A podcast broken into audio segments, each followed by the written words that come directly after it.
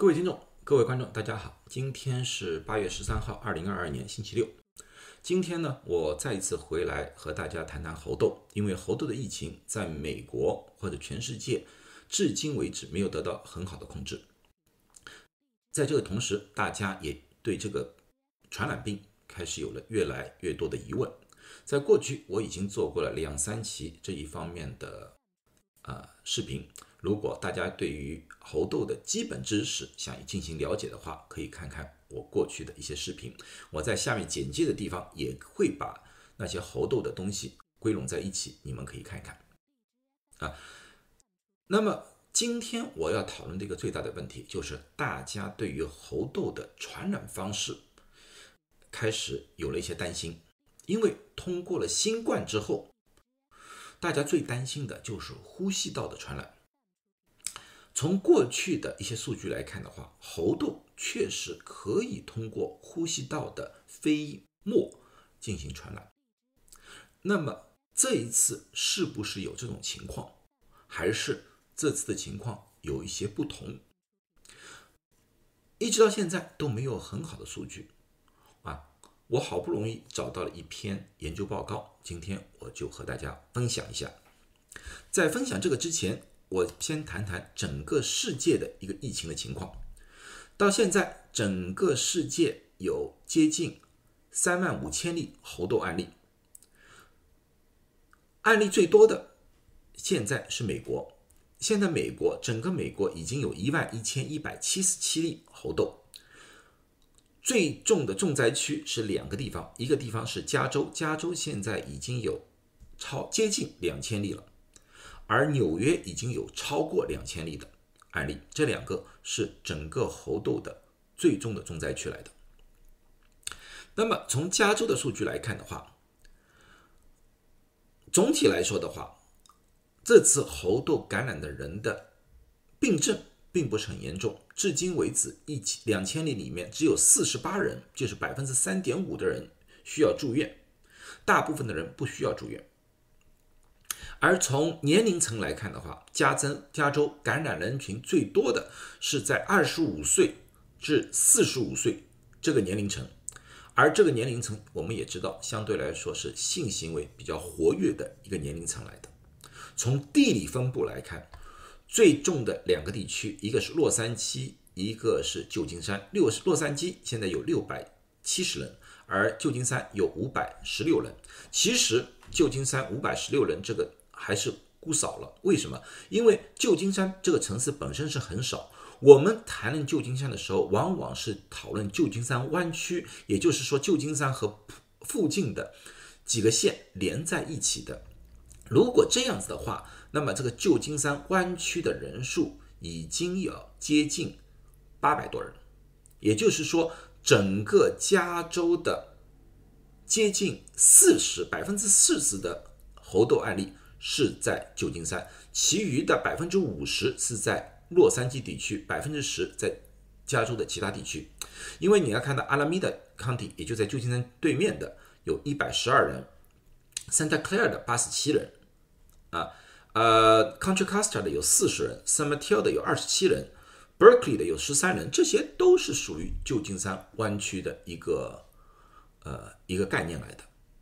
啊，然后呢，从他们的性倾向来看的话，这里面百分之八十七点九的患者是男同性恋者，百分之七点七的是双性恋者。那么，这这两个群体加在一起的话，已经占了加州猴痘感染患者的百分之九十五，这是他们的最主要的一个人群。啊，当然，一般的。呃，异性恋者也有，现在有百分之三点五也有，也就是说，我们不能排除他有社区传染的倾向或者可能性。啊，那么旧金山怎么样？我在旧金山，旧金山的情况，刚才我说了，有五百多例在旧金山。啊，旧金山的年龄分布层和加州完全一样，最严重的也是二十五岁至三十五岁里面男性的比例。占了百分之九十七点五，啊，同样的，男同性恋者或者说是呃双性恋者占的比例基本上达到百分之八十，其实这个还要高，因为里面有百分之二十十九的人他不愿意告诉调查者他们到底是什么性取向。我相信这里面也有很大一部分的人是属于同性恋者啊。那么最最可怕的、最最严重的，在调查当中发现，旧金山里面百分之七十一点六的患者在潜伏期的时候，有和别人发生性行为，那么在这种情况之下的话，这个病毒必然会通过这些危险的行为传染给了他的伴侣或者伙伴。啊，当然，我并不是说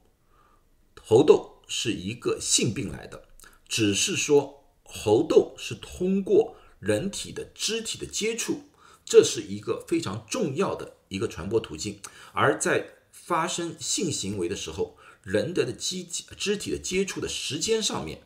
和紧密上面，往往要比平时握一个手啊、拥抱一下要长很多，所以传染的几率也就高了很多很多。那么，就回到我今天我要讲的主题，就是呼吸道的一个问题。啊，我在《柳叶刀》上找到一篇文章，是在八月八号。二零二二年发布的，也就是差不多呃五天之前发布的，他是在西班牙做的调查，他是调查了五月十一号到六月二十九号一百八十一个猴痘的患者，这其中有里面有一百六十六的人是属于男同性恋者，十五人属于异性恋者，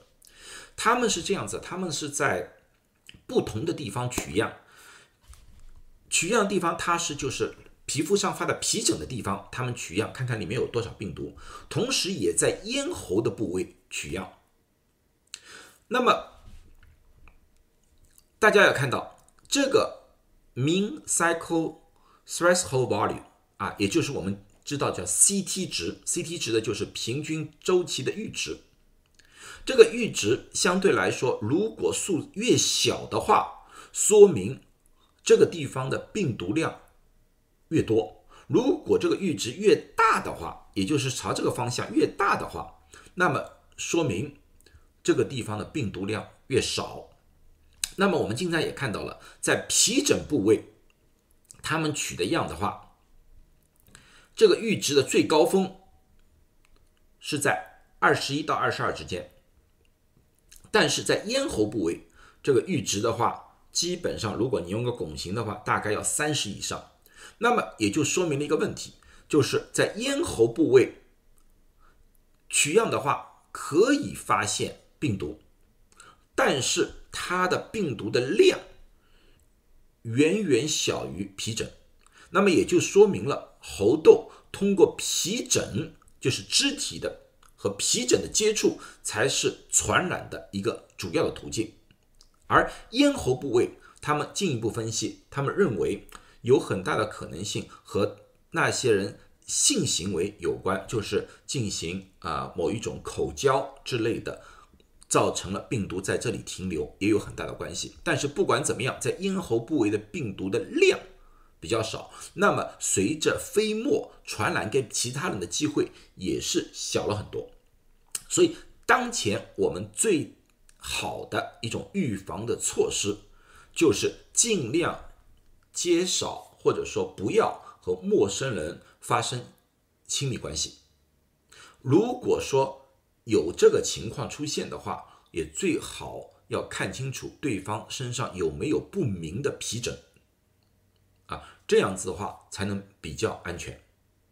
好了，希望今天我所说的东西对大家有所帮助啊！祝大家都健康。下一次我会讨论一下关于天花疫苗。到底对这次猴痘有没有保护作用？